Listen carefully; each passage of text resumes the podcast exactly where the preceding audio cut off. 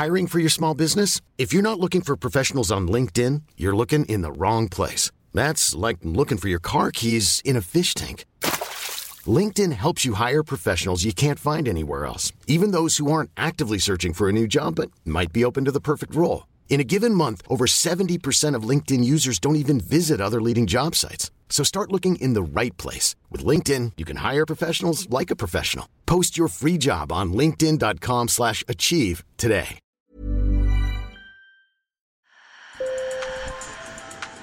Bonjour. Hello. Hola. Marhaba bikoum. Sur le fil, Le podcast d'actu de l'AFP. des nouvelles choisies pour vous sur notre fil info.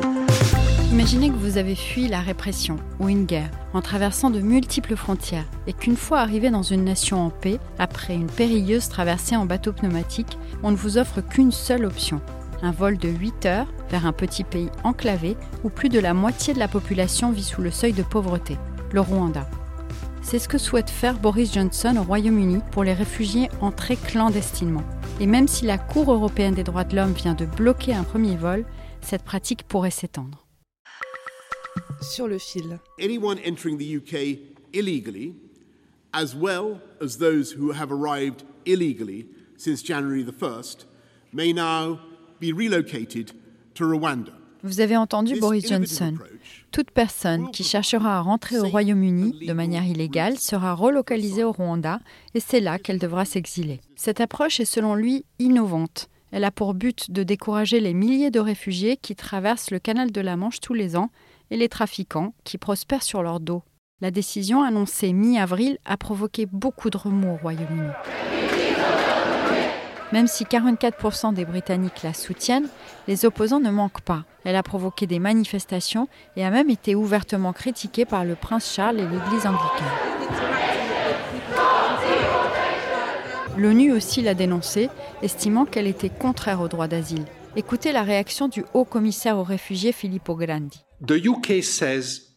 Le Royaume-Uni dit, vous savez, nous faisons cela dangerous pour éviter un dangereux périple à ces gens. Doubt that a little bit. Permettez-moi d'en douter un petit peu. saving people from dangerous journeys is Protéger les great. gens d'un voyage dangereux, c'est super, c'est vraiment formidable.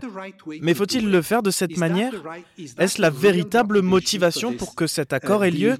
Je ne le pense I pas. don't think so. Le premier acheminement de réfugiés vers le Rwanda était prévu seulement deux mois plus tard, le 14 juin, mais il a été suspendu à la demande de la Cour européenne des droits de l'homme.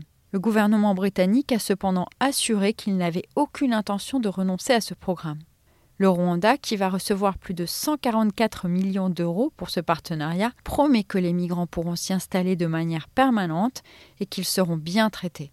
Les autorités ont organisé une visite pour la presse d'un hôtel d'accueil à Kigali. Le gérant Ismaël Bakina s'est voulu rassurant. Ici, ce n'est pas une prison, c'est une maison comme la nôtre. Euh, Nous les servons comme à l'hôtel. Et dans un hôtel, une personne est libre de faire tout ce qu'elle veut. Donc, euh, quand ils voudront sortir de l'hôtel, il n'y aura pas de problème. Mais même au Rwanda, certains sont contre, comme Victoire Ingabire du parti d'opposition Development and Liberty for All. Le Rwanda, c'est hum, c'est un pays qui est connu pour son hospitalité. Mais le problème, c'est de prendre des réfugiés qui sont arrivés dans un pays démocratique, qui sont arrivés dans un pays riche, et ce pays re- re- renvoie ces réfugiés dans un pays pauvre, dans un pays en voie de développement et dans un pays non démocratique. Donc, euh, ce n'est pas logique. Ils vont être renvoyés au point de départ.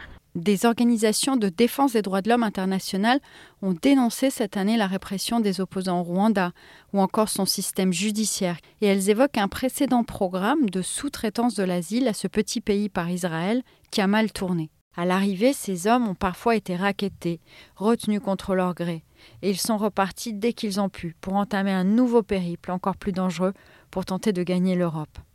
J'ai appelé une chercheuse du Centre d'études sur les réfugiés de l'Université de Oxford, Evan Easton Calabria, qui a séjourné dans la région à cette époque.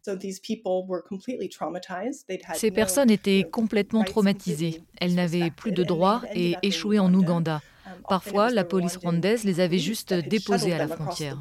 Bien avant Israël, l'Australie a aussi déporté des clandestins vers des îles du Pacifique, où de graves violations de droits de l'homme ont été rapportées. Et Evan craint que ce genre d'accord se multiplie.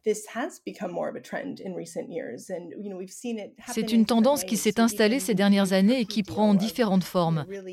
Même l'Union européenne a passé un accord avec la Turquie pour que des demandeurs d'asile soient pris en charge sur place avant d'atteindre l'UE. Et la crainte, c'est que la Turquie les refoule vers des endroits dangereux. C'est clairement une violation des droits de l'homme. Selon elle, en externalisant le droit d'asile, on fait peser un poids encore plus lourd sur les pays fragiles et sur les organisations d'aide aux réfugiés. Et pourtant, au moins 83% des réfugiés du monde sont déjà dans des pays en développement. Sur le fil revient demain. Merci de nous avoir écoutés. Si vous avez une histoire à raconter, une suggestion, écrivez-nous à podcast.afp.com. Avec Antoine Boyer, on sera ravis de vous lire. À bientôt!